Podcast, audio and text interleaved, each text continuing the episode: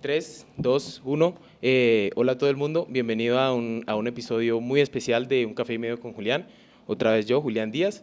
Y hoy tengo como invitada a la profesora Jimena Hurtado, de aquí de la Facultad de Economía, que es profesora de, de Historia del Pensamiento, Historia del Análisis Económico, por así decirlo. Eh, y hoy estamos con los chicos de Endeuda aquí en la audiencia, que ustedes no lo ven, pero acá están, eh, porque tenemos un tema muy especial que queremos hablar pero primero, eh, Jimena, estos podcasts siempre se segmentan como, la primera parte es como una especie de una historia de vida. Entonces, la gracia es que usted nos cuente, usted cómo llegó aquí como profesor, así como que los estudiantes a veces la ven a usted, pero no saben mucho de usted y tal vez quieran saber algo más de usted. Entonces, pues este es como su momento para contarles. Ajá. Todas las cosas.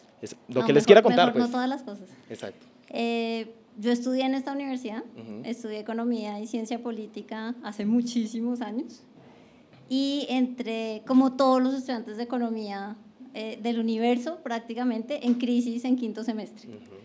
de, sé muchas matemáticas, sé hacer modelos y todo lo que se hace realmente es derivar e igualar a cero. Y es como, bueno, ¿y esto para qué me sirve? Entonces, en esa crisis, preciso, entré al curso de Historia del Análisis Económico con José Félix Cataño, que fue un profesor que enseñó muchos años acá, es un profesor originalmente de la Universidad Nacional, eh, y empezó a hablarnos de todas las alternativas a pensar en equilibrio y hacernos como el reto de intenten pensar en desequilibrio e intenten pensar como por fuera de la caja y nos empezó a mostrar otras formas que en ese momento se estaban haciendo en economía. Y eso fue como, ve, hay otras formas de hacer economía, esto me interesa y voy a explorar un poco más. Y de ahí entonces, en esa época, antes de irse a hacer un posgrado, uno tenía que trabajar. Entonces fue mi contacto con el mundo real, así como de ser economista, haciendo Excel, Stata y todas esas vainas, pero apenas me gradué acá después de hacer el coterminal, que hice también el PEG, y empecé a trabajar en la oficina de asesores del Gobierno Nacional para Asuntos Cafeteros, en la Federación de Cafeteros de Colombia. Hice todo el Excel, Stata que podía haber hecho en mi vida. Y otra vez me empezó esta angustia como de, pues estamos hablando de gente, estamos hablando de familias cafeteras, estamos hablando de una de las partes más importantes de la economía de este país eh, y, empezó una angustia como personal de, y yo ni siquiera tomo café. No sé nada de esta gente, yo solamente veo datos y datos y más datos y hago cálculos sobre los datos, entonces miro a los cafeteros produciendo, pero también miro la bolsa en Nueva York y qué está pasando con los precios. Pero mirando tantos datos a uno como economista, como que se le pierden las historias de vida. Y dije, yo no estoy segura si yo estudié economía para esto. Y me acordé otra vez de mi clase de historia del análisis. Y ahí sí fue el azar de la vida que terminé en un doctorado de economía, porque la crisis me había llevado a decir, de pronto yo no quiero ser economista, de pronto lo que quiero hacer es seguir por ciencia política. Entonces me presenté al doctorado en historia del pensamiento, en economía, pero con un énfasis muy importante en historia del pensamiento en Francia y me presenté a un doctorado de ciencia política de relaciones internacionales en Gran Bretaña. Y en esa época el internet no funcionaba tan bien. Y resulta que me aceptaron en Francia, yo empecé a hacer mis papeles, no sé qué, y de los británicos de, no volví a tener noticias. Y ya cuando tenía todo listo, tiquete comprado, maleta armada, me escribieron de esta universidad en Gran Bretaña diciendo, oiga, acabamos de encontrar su carpeta entre un cajón, se quiere volver para acá, la recibimos ya, no sé qué, pero ya era muy tarde. Entonces eso fue como la jugada del destino, terminé efectivamente siguiendo en economía en historia del pensamiento. Y lo primero que hice ahí fue un máster en epistemología económica, es una vaina muy rara eh, y es muy raro para los economistas hacer eso. Y de ahí empecé a hacer el doctorado. Entonces en el máster empecé a preguntarme como cuál es el origen del mal. O sea, tenemos que entender dónde nos perdimos como economistas y dónde perdimos como esa preocupación por la gente y nos obsesionamos con los datos. Y entonces, ¿quién es el padre de la economía? Adam Smith. Entonces empecé a trabajar sobre Adam Smith Y resulta que me pareció maravilloso. Y me reconcilié con la economía y entendí que la economía había unas razones muy poderosas para usar datos y números y ecuaciones y que el lenguaje de la economía se las, sean las matemáticas, pero que la esencia de la economía va más allá y que muy probablemente, dado el nivel de especialización que tenemos en el pregrado, eso a veces lo perdemos, se nos olvida la esencia de la economía.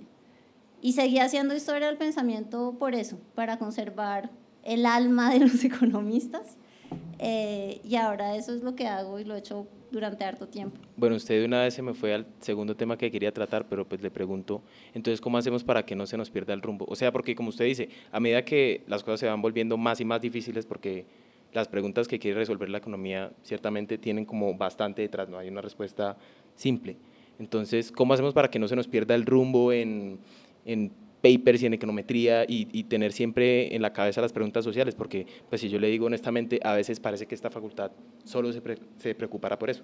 Sí, y entiendo por qué. Eh, pero el asunto es que yo creo que, que, debemos tener espacios y yo creo que, por ejemplo, la historia del pensamiento es eso, pero la reforma que le hicimos al pensum es un poco eso también tener espacios en los cuales podamos parar en nuestra formación muy especializada de economía y ver qué es lo que estamos haciendo y ver que lo que estamos haciendo en la formación y lo que estamos aprendiendo nos sirve para resolver esas preguntas que son con las que empezamos a estudiar economía. Entonces, queremos hacer del mundo un lugar mejor queremos eh, ocuparnos de la pobreza, del desarrollo, de la desigualdad. Todas esas preguntas fundamentales con las que la gente empieza a estudiar economía son preguntas que siguen ahí y que todas las herramientas que estamos aprendiendo sirven para resolver esas preguntas. Como usted dice, no tenemos respuestas únicas, pero esas herramientas nos permiten explorar de manera muy rigurosa esas preguntas.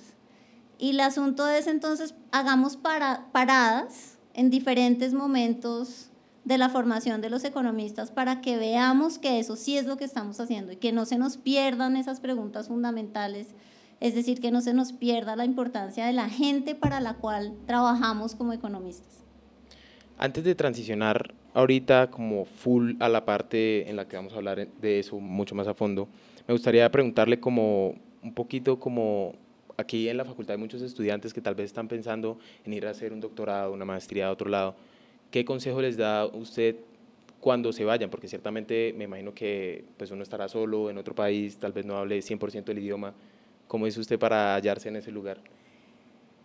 Primero hay que saber uno qué quiere hacer, o sea, esta facultad, y entiendo por qué pasa eso, la mayoría de los profesores, todos los profesores pasamos por ese proceso, entonces tenemos como esta tendencia a reproducir lo que nosotros hacemos. Pero la primera pregunta que se debería hacer un estudiante es si de verdad quiere hacer eso. Entonces parar un momentico, parar y pensar, bueno, entonces de verdad quiero seguir haciendo economía, es la primera pregunta. Porque un pregrado le sirve a uno para hacer, y sobre todo un pregrado de economía, sirve para hacer una cantidad de cosas. Entonces, eh, en la facultad a veces hacemos esto de la tertulia de ejercer economía y ahí hemos tenido economistas que vienen a contarnos cómo haber estudiado economía en esta facultad ahora les sirve para ser pintores, para ser políticos, para ser eh, fotógrafos. Hemos tenido una diversidad de gente precisamente no académica para que los estudiantes también tengan ese contacto y vean, no porque usted terminó un pregrado de economía, está condenado a ser economista. Usted tiene una forma de pensar muy ordenada, muy estructurada, que le puede servir para lo que quiera hacer. Hemos tenido periodistas, bueno, todo tipo de gente, que son todos economistas de pregrado de esta facultad. Y todos coinciden en la misma cosa. Todos coinciden en lo que yo aprendí acá, es a tener una estructura mental ordenada. Y eso me ha servido para todo. Entonces, la primera pregunta que uno se tiene que hacer es eso.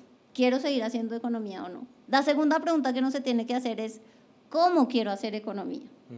Entonces, obviamente también porque los, en la facultad los profesores lo que hacemos es economía académica, por llamarla de esa forma, pues tenemos este sesgo hacia esa forma de hacer economía. Pero hay muchas formas de hacer economía. La academia es una, pero no puede hacer políticas públicas o puede dedicarse al sector social o al sector privado. Entonces, esa también es una pregunta importante.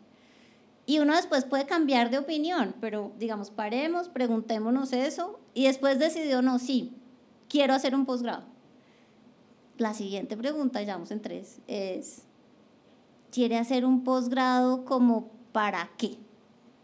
Si usted quiere dedicarse a la investigación, quiere dedicarse a la academia, enseñar es algo que le apasiona, hacerse preguntas y tomarse el tiempo para pensarlas y para explorar y para investigar, eso significa que usted probablemente debería hacer un doctorado. Pero si usted quiere hacer economía más práctica, economía, no, yo creo que los del doctorado también hacen economía, tangible. pero creo que los que, los que son más dados a cosas más rápidas, sobre todo, que enseñar no les interesa, que la investigación no es su cosa, deberían hacer una maestría. Y hay todo, todo tipo de maestrías que uno puede hacer. Y hay una cosa que nos tenemos que sacar de la cabeza y que nosotros intentamos hacer el esfuerzo, pero no somos tan exitosos, es, no es cierto que los mejores estudiantes o los estudiantes más inteligentes o los estudiantes más disciplinados son los que van a hacer el doctorado. Eso no es verdad. Hacer el doctorado no tiene que ver con ser inteligente, no tiene que ver con ser el más juicioso, no. El doctorado es una maratón de resistencia y de voluntad. Y entonces ahí sí uno tiene que tener unas ganas muy duras porque si uno tuvo crisis en quinto semestre de economía, esto es una crisis permanente de por qué estoy haciendo esto, esto es una soledad absoluta, esto es, eh, salió el último paper que está diciendo lo que yo acabo de encontrar hace dos segundos, entonces ya me toca cambiar de... Es, es muy angustiante. Eh, entonces, claro, digamos, las competencias básicas para hacer cualquiera de las dos, ser buen estudiante, eh, interesarle la economía, son cosas que se necesita para cualquier tipo de posgrado. Pero si usted está en una cosa más de ¿Usted cree que usted tiene la fuerza de carácter para soportarse entre cuatro y cinco años de que de manera permanente estén poniendo en cuestión todo lo que usted hace? Puede que resista. Yo una vez estaba hablando con Daniel Wills, profesor de aquí de la facultad, que es mi profesor consejero, y él me dijo exactamente lo mismo. A veces pareciera que, que los mejores estudiantes son los que van a hacer un doctorado, son los que quieren hacer academia, quieren ser profesores, pero eso no es cierto. Digamos, yo hasta, digamos, muchos de mis compañeros y yo mismo me encontré el semestre pasado viendo como una materia, yo como, usted, usted, va a hacer una maestría en economía, ¿por qué? ¿A usted no le gusta esto? Pero como uno ve, como usted dice, uno ve a todos los profesores de aquí de la facultad, bueno, son profesores, son académicos, y la facultad ciertamente ha, al menos según yo sé, ha cambiado un poquito en eso, porque según tengo entendido, yo, todos los profesores no eran así antes, la mayoría de profesores de aquí de la facultad eran más bien... Eh, digamos, dirigentes del gobierno, ministros, tal vez directores de Planeación Nacional. En ese cambio de la facultad, usted... Eh, yo, digamos, yo tengo varias opiniones ahí, ¿sí? Eh, la primera cosa es, claro, la universidad cambió, la universidad toda, no solo la facultad de economía, eh, y el cambio empezó hace unos 15, 20 años, más o menos. Entonces, a mí me tocaron ese tipo de profesores que usted, que todavía los tenemos acá, ¿no? Pero son los profesores de cátedra, o sea, no, no, no todo el programa de estudios está, o buena parte del programa de estudios no está en manos de ese tipo de profesores. Y yo sé que para los estudiantes es difícil, pero yo les puedo decir como en mi experiencia al menos, había un problema con esos profesores y era, pues están mucho más ocupados haciendo otras cosas y su prioridad no es la universidad. Y además son profesores que no están en la punta de la teoría, de la ciencia, de la aplicación y de la metodología, eh, pues porque están haciendo otras cosas. Entonces lo que les garantiza tener profesores de planta con doctorado todos es estar en la punta de la economía. O sea, lo que están aprendiendo acá es lo que se está haciendo en la punta, en la frontera de la ciencia sí creemos que es una ciencia, de la disciplina, digamos. Eh, y yo creo que eso significa que puede ser mucho más exigente. Eh, contamos menos historias y somos menos buenos para contar historias, pero hay otro pedazo que es, y esto va a sonar súper pedante uniandino, estoy consciente, Pero hay un pedazo que se nos olvida cuando estamos en esta facultad y es que buena parte de los profesores de esta facultad son asesores muy cercanos del alto gobierno, muy cercanos. Es gente que, Daniel Wills, usted lo acaba de decir, por ejemplo, Daniel Wills acaba de ir, en este momento está en el Ministerio de Hacienda. Eh, pues Alejandro Gaviria, eh, Juan Carlos Echeverri, pero si usted pregunta Raquel Bernal, Marcela sea, haga la cuenta de todos y todos tienen relaciones muy cercanas con el alto gobierno. Entonces, esa idea que a veces tenemos como es que ustedes son profesores que se las pasan aquí metidos, que no aplican economía, que no hacen economía tangible, no es tan cierta. Eh, es más bien falsa, digamos. Okay. Entonces, esa es una cosa que es muy importante porque se nos pierde de vista, ¿sí?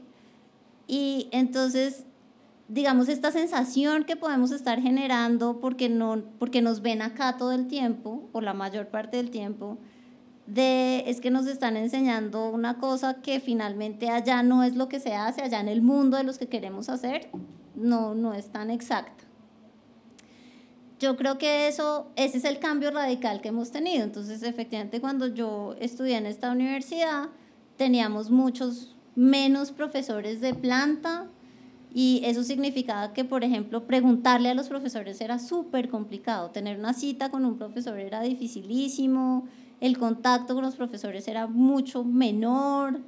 Eh, y yo creo que eso sí tiene ventajas de poder estar acá y ver la vida de la facultad y ver lo que están haciendo los profesores y poder, por ejemplo, participar en las investigaciones de los profesores y ser asistente de investigación es un muy buen camino para saber si uno quiere ser economista y después hacer un doctorado o no, o de pronto quiere hacer otras cosas. Entonces, claro, obviamente mi sesgo es yo trabajo acá.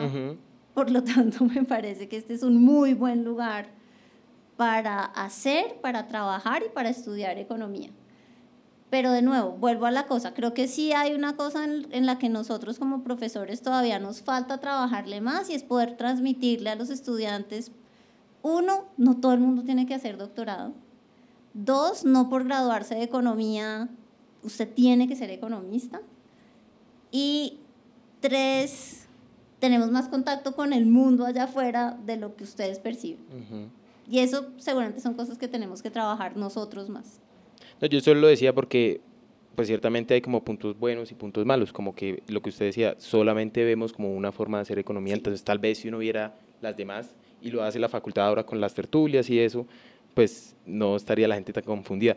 Pero usted también dijo que a veces eh, la esfera, digamos, política, económica, por así decirlo, y aquí la facultad están muy entrelazadas y justo quiero hablar, pues de eso venimos a hablar hoy, de, de tal vez los problemas de comunicación que hay entre la economía académica y esa esfera política, de la política pública, pero también la esfera como en general, cómo la gente percibe a los economistas. Usted antes de empezar nos estaba como cuestionando si eso, eso de verdad pasa, pero pues me gustaría, digamos, primero preguntarle, ¿piensa usted que hay un problema de comunicación entre la economía y la, la población en general? Sí. Sí. ¿Por qué?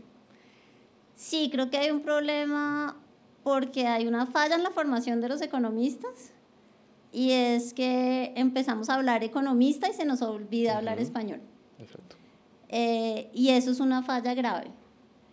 Eh, y es una falla que se va compensando a medida que la gente va teniendo más experiencia en el tiempo. Pero la pregunta que nos hacemos, por ejemplo, en este momento en la facultad es, porque tenemos que esperar a que la gente salga a trabajar y a ocupar puestos en el sector privado, social, público, en el que sea, y que ellos solos sean los que aprendan cómo comunicarse con un público no economista. Porque lo que estamos absolutamente seguros es que la gente que se gradúa de acá puede hablar economista muy fluidamente. Y eso es reconocido en el mercado laboral. El problema es el otro lado, hablar español, comunicar nuestros mensajes de manera persuasiva, respetuosa, en un idioma que no sea economista es una cosa en la que tenemos que trabajar mucho más y no esperar a que la gente aprenda por sí sola eso cómo se hace, el proceso de comunicación. Entonces creo que eso es, eso es un frente en el que estamos trabajando. Creo que lo que la universidad ha hecho en términos del componente de escritura académica va en ese sentido pero creo que en la facultad todavía nos falta en ese aspecto y es sencillamente saber a qué público nos estamos dirigiendo. Entonces, deberíamos hacer más trabajo y más esfuerzo y encaminar más en la formación de los estudiantes de, primero mire a quién tiene enfrente. Y si tiene a un economista, háblele en astronomía con estrellitas de la significancia de los resultados de su, de su regresión. Pero si usted tiene a un académico de otra ciencia social, esa no es la forma en que le debería estar contando. La misma historia, pero se la debería estar contando de manera diferente. Si usted tiene a la gente del sector público o si tiene a la gente del sector privado, esa es otra forma de comunicación. Y si usted está hablando con gente en la calle que debería ser nuestra primera preocupación, esa también es otra forma de hablar. Entonces, eso, eso nos falta, como identificar cuáles son nuestros públicos y cómo podemos transmitir el mismo mensaje a públicos diferentes. En este momento somos otra vez muy buenos en comunicarnos entre economistas, pero no somos tan buenos haciendo las otras cosas. Entonces, una cosa es, por ejemplo, si uno va a un seminario si ustedes se fijan en los seminarios la gente que va a los seminarios son economistas de esta facultad, de esta universidad o de otras universidades, pero generalmente son economistas académicos los que están viniendo. La facultad, en conjunto con la Escuela de Gobierno, ha hecho este esfuerzo de sacar las notas de política, que es una forma de, digamos, poner en un lenguaje eh, menos excluyente los principales resultados de los estudios que se hacen tanto en la facultad como en la escuela de gobierno. Y, eso, y hacen entonces las tertulias de política. Entonces eso es más abierto hacia formuladores de política pública. Y probablemente deberíamos hacer eso, pero no solamente para un público de investigación, sino para los estudiantes mismos. Entonces la otra cosa es, en deuda ha sido de los más vocales en hablemos español. Eh, y esas iniciativas de los estudiantes deberían ser iniciativas que probablemente podemos ampliar y apoyar un poco más para aprender a, a quién tengo enfrente y sobre todo aprender a ver a la persona que tengo enfrente. Creo que eso es, ese ejercicio de ver al otro es una cosa que podemos desarrollar mucho más. ¿Y usted cree que también de pronto el problema de comunicación va en el otro sentido? Tal vez yo lo decía como entre las lecciones que da la economía, y ciertamente la economía académica, y lo que se aplica en el gobierno, pues hay como una especie de desfase o tal vez ni siquiera a veces el gobierno escucha lo que dice pues la, la economía académica. ¿Por qué también se puede dar ese problema? ¿Es por exactamente lo mismo? No, creo que hay dos, hay dos razones para que eso pase.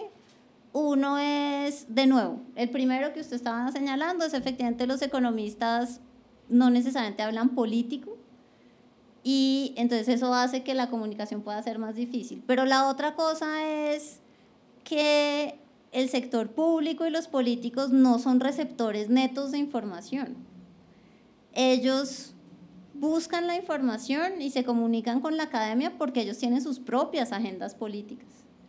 Entonces, obviamente, ellos van a tomar de lo que les dice la academia lo que les sirve para su agenda política. Y no los estoy descalificando para nada, sencillamente eso es lo que hacen. Ellos fueron elegidos o fueron nombrados en lugares para adelantar unos ciertos programas. Entonces, ellos sencillamente pueden estar alimentando esos programas o esas con ideas que salen de la academia porque eso les da respaldo, eso les da peso, eso les da evidencia para lo que ellos quieren hacer.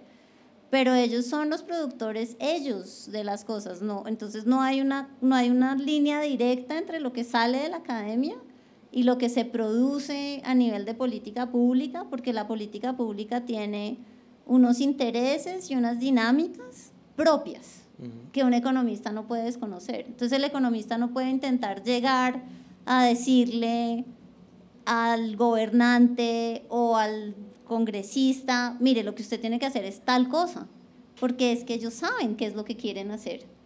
Entonces, ahí hay una frase que usamos mucho en Historia del Pensamiento, eh, que se conoce hace muchos años, es el economista es el consejero del príncipe, pero no es el príncipe.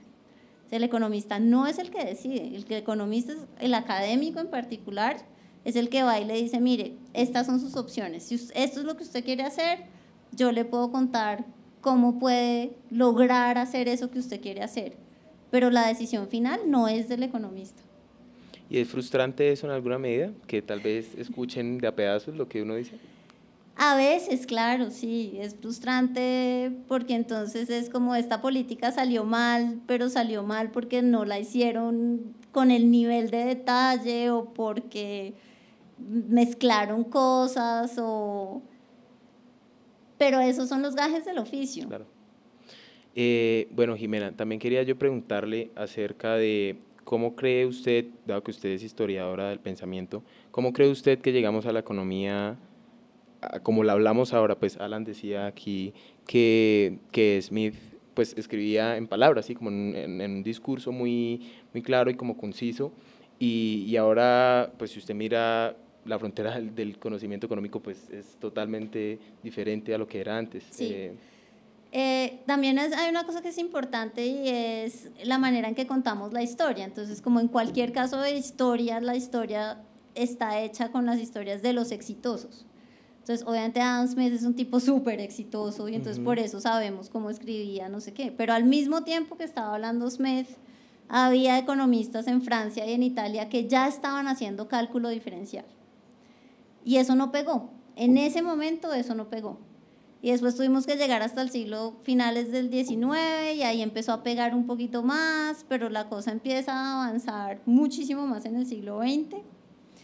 Y creo que eso tiene que ver con una cosa que se ha llamado el giro empírico, que es los economistas empezaron a recibir unas críticas muy duras de las otras ciencias sociales, de la psicología, diciendo, ustedes con sus teorías y sus modelos no están diciendo cosas sobre el mundo real. Entonces los economistas empezaron a preocuparse por tener más datos, por tener más evidencia, por levantar más observaciones y ahí viene como el gran boom de la inferencia estadística y de todas estas cosas que ahora hablamos mucho más eh, en, esos términos.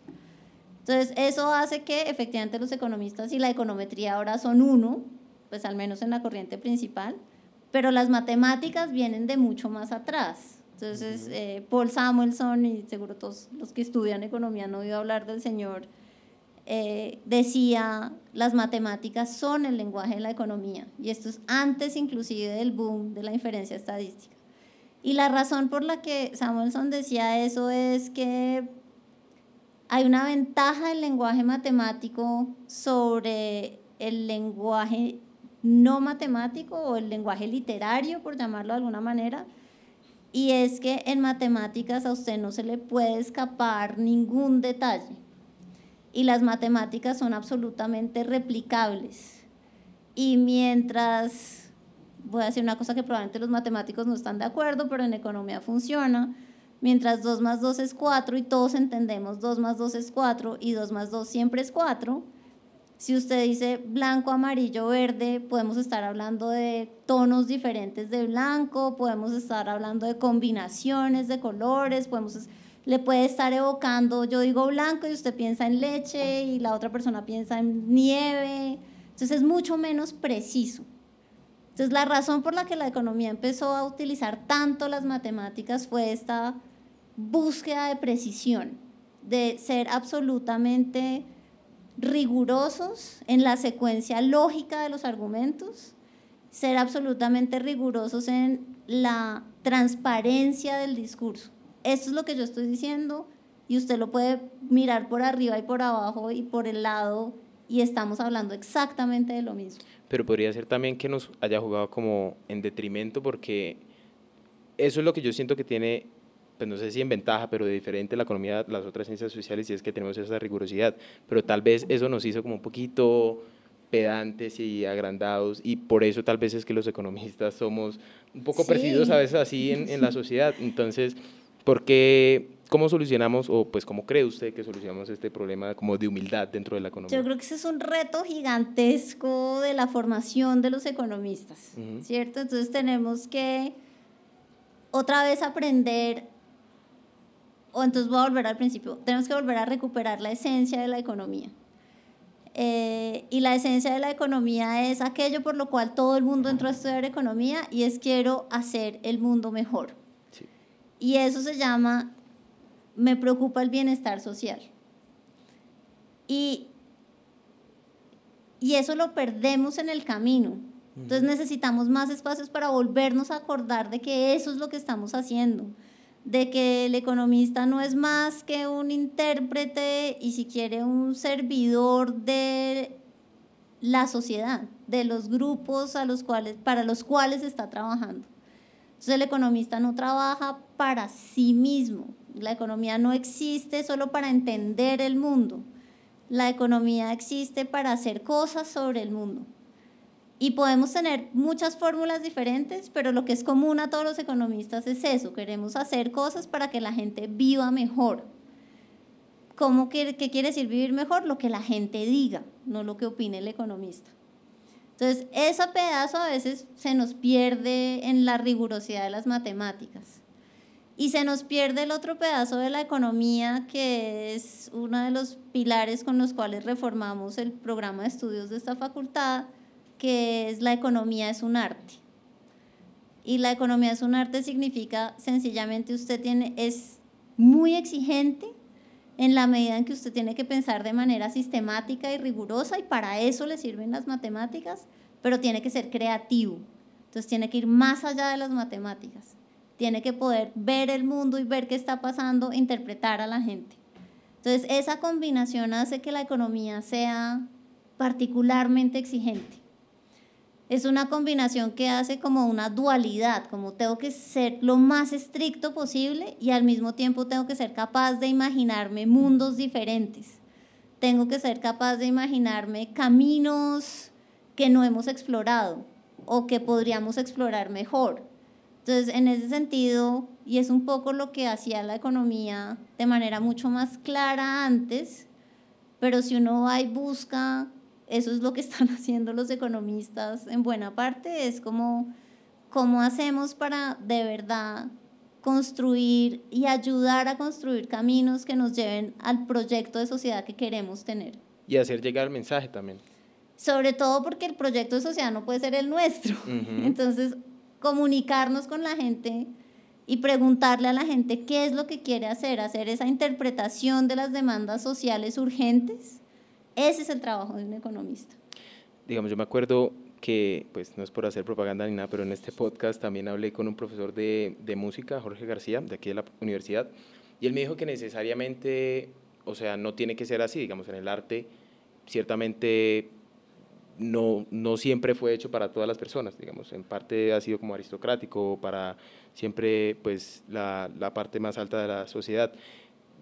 ¿Ese es el caso con la economía o nosotros somos diferentes en alguna manera, como usted dijo, del arte? De, bueno, esto también sí tenemos que hacérselo entender a todo el mundo. Yo creo que sí somos bien diferentes. En ese sentido, la economía no puede ser, nunca ha sido pensada como una cosa que se debería quedar para un grupo. Eh, la economía son las interacciones sociales que tenemos todo el tiempo con toda la gente. Eh, y eso, digamos, es la diferencia entre la economía como disciplina y la economía en el mundo. Entonces, la economía en el mundo está ahí. Y, y, sencillamente nosotros somos como los intérpretes de eso que está pasando y que quisiéramos que mejorara. Por eso no, no puede estar encerrada y nunca ha pretendido estarlo. Pero sí es cierto que es como la preocupación que eh, ustedes me han contado, sí es cierto, y esa preocupación es extendida, que de alguna manera sentimos que cada vez nos estamos aislando más. Y ni siquiera lo sentimos nosotros, sino nos apuntan los dedos del mundo diciéndonos, ustedes viven en una torre de marfil, ustedes no fueron capaces de predecir la crisis del 2008, ustedes en este momento hay economistas muy importantes que dicen no sé cómo se maneja el desempleo, o sea, estamos dando unos mensajes complicados. Y obviamente eso significa que le estamos fallando en términos de nuestra responsabilidad social como economistas. La economía es una ciencia social y en ese sentido las ciencias sociales no solamente son las ciencias que estudian a la sociedad, sino son las ciencias que le ayudan a la sociedad para entenderse mejor y para poder hacer cosas. Y eso probablemente significa tenemos que ponerle más atención a lo que la gente nos está pidiendo.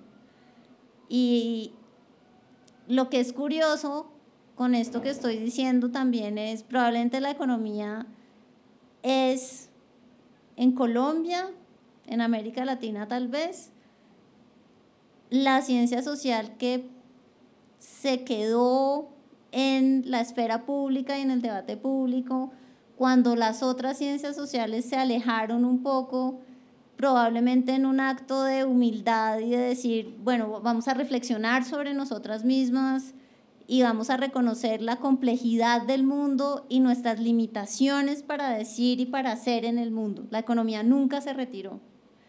Y eso también significa que frente a ese espacio que dejaron las otras ciencias sociales, los economistas ocuparon el espacio y a veces fueron como arrasando como una planadora diciendo esto es lo que hay que hacer.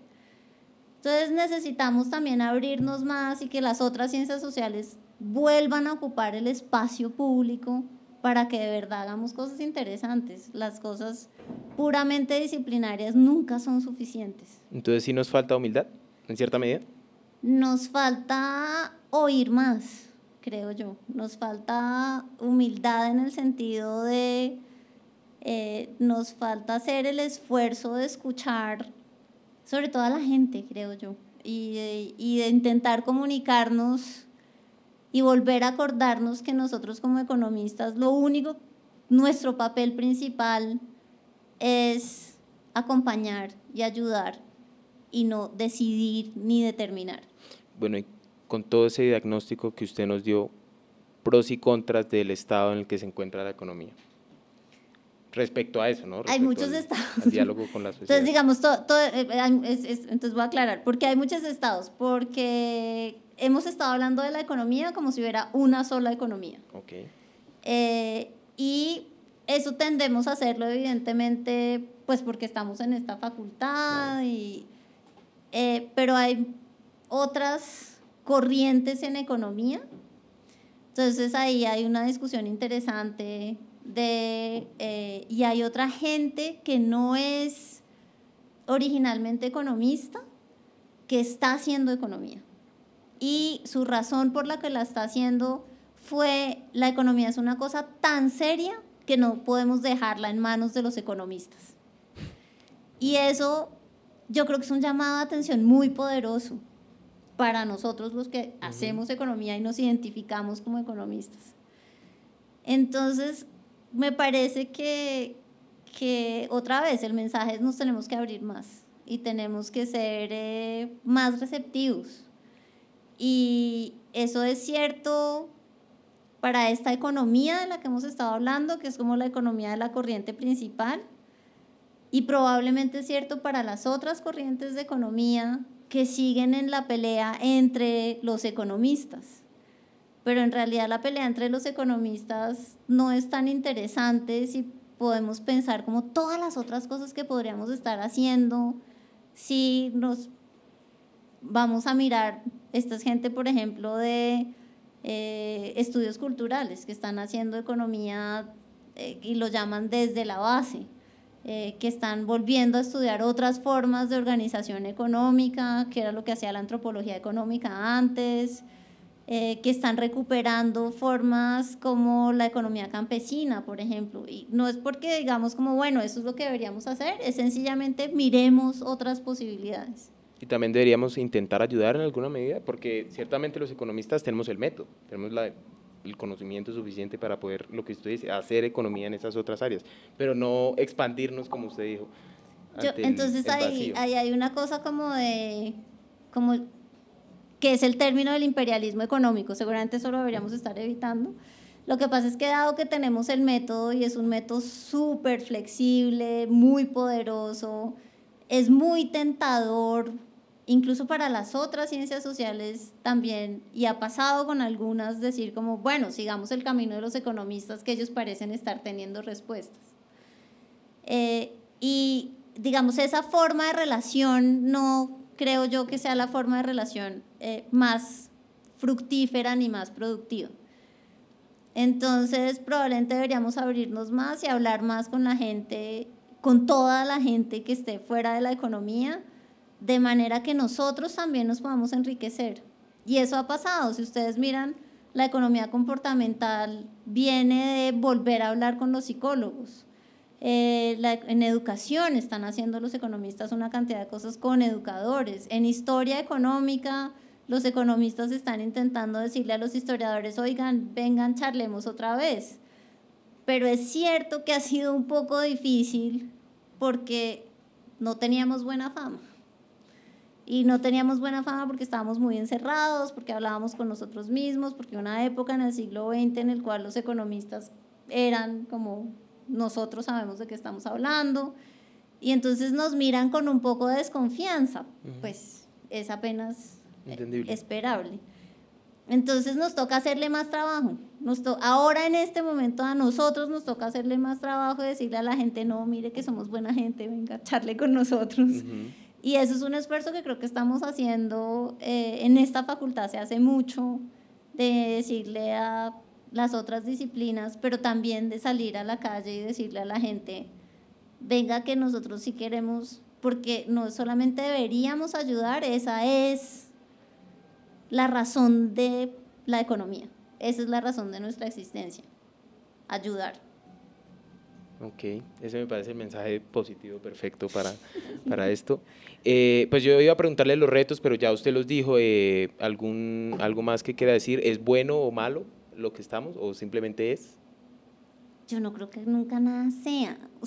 para mí eso es muy complicado. Entiendo uno por qué lo dice, y creo que uno lo dice porque las cosas no son ni buenas ni malas en absoluto. Pero yo lo que sí creo es que, y por eso es que yo hago historia del pensamiento económico, que la manera de crecer y de construir y, por ejemplo, de volver a acordarnos de qué es economía y qué es lo que los economistas deberían estar haciendo, es hacer una crítica constructiva. Pero la crítica significa tenemos que conocer a fondo lo que estamos criticando. Los mejores críticos de la economía durante la historia de la disciplina han sido los economistas. Y son economistas que han tomado críticas que nos llegan de la sociedad o de otras ciencias sociales o de otras disciplinas y también críticas que se hacen ellos mismos. Y eso es una cosa que a veces vemos menos, nos da es como esta sensación de que todos los economistas siempre están de acuerdo y son súper homogéneos y no sé qué. Y no, para nada, los economistas no son así. Pero creo que la mejor forma de construir, de nuevo, es ser muy buenos críticos. Para eso tenemos que ser muy buenos economistas. Bueno, perfecto, Jimena. Pues le queremos dar las gracias de parte de todos de, de haber tomado este espacio. Y pues no sé si usted quiera contarle a la gente como donde puede de casualidad leer algo que usted haya hecho, si usted va a dictar un curso y lo quiere promocionar, algo, o sea, este es su momento de, de publicidad. Yo soy muy, muy, muy, muy mala en la autopromoción, pero hay una cosa que sí les quería contar, eh, en realidad hay dos cosas que les quería contar. Eh, una es, estamos con otros eh, profesores y exalumnos que ahora hacen el doctorado de esta facultad trabajando en un proyecto sobre la tecnocracia. Eh, y la tecnocracia en Colombia específicamente, y es un proyecto que además estamos haciendo con gente de ciencias sociales, haciéndonos la esta pregunta de la comunicación, haciéndonos la pregunta sobre Colombia es este lugar excepcional de estabilidad macroeconómica, pero al mismo tiempo en el cual nos matamos durante tantos años y cómo conciliamos ese tipo de cosas, es una pregunta muy grande sobre la excepcionalidad colombiana. Tenemos una tecnocracia muy fuerte en este país y al mismo tiempo todos nos sentimos insatisfechos con el nivel de desarrollo y de crecimiento que tenemos. Y la pregunta es, ¿por qué pasa eso? Y la, el diálogo con la gente de ciencias sociales también tiene que ver con cada vez que señalan a los economistas y en particular a esta facultad nos dicen neoliberales. Y es como, ustedes no liberales, horribles, bueno. y la pregunta es, ¿eso qué quiere decir? Cuando nos están diciendo eso, ¿qué nos están diciendo? ¿Y por qué los economistas parece que cuando nos digan neoliberales es como, ¿qué? ¿Conmigo? Ah, ¿Me está diciendo a mí? No, yo no soy eso. Entonces estamos intentando descubrir dónde se quebró esa comunicación, dónde los tecnócratas siguieron haciendo su trabajo y los demás los empezaron a llamar neoliberales y ellos no se enteraron de que eso era lo que estaba pasando. Y tenemos la ventaja de estar en esta facultad donde están los tecnócratas y donde tenemos un contacto directo con la primera generación de tecnócratas de este país. Entonces, esa es una cosa que estamos trabajando y la razón por la que la quiero promocionar es necesitamos gente que nos ayude porque hay una cantidad de información gigante.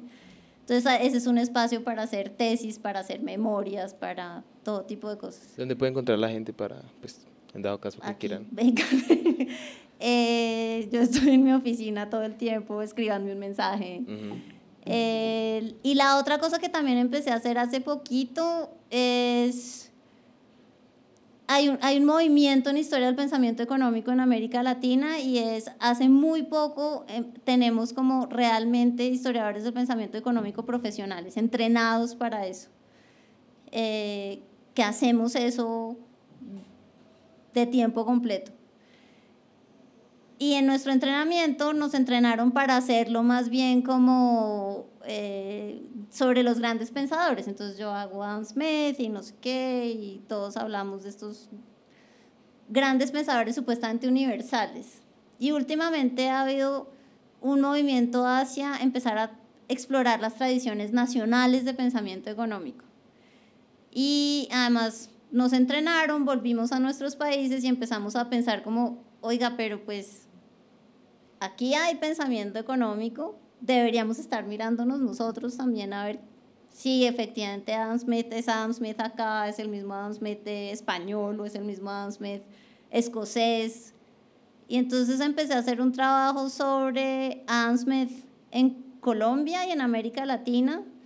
Eh, y me he encontrado unas cosas buenísimas. Eso es más trabajo de archivo, pero también ahí hay un espacio para hacer, eh, para hacer memorias, tesis, Ahí está. Entonces la autopromoción es más bien de ese estilo de si les interesa trabajar en estas cosas, buenísimo. Bueno, ahí está. Eh, ¿Algo más que alguno de ustedes quiera decir? Que saludos. Sí, Jimena, muchas gracias. y bueno.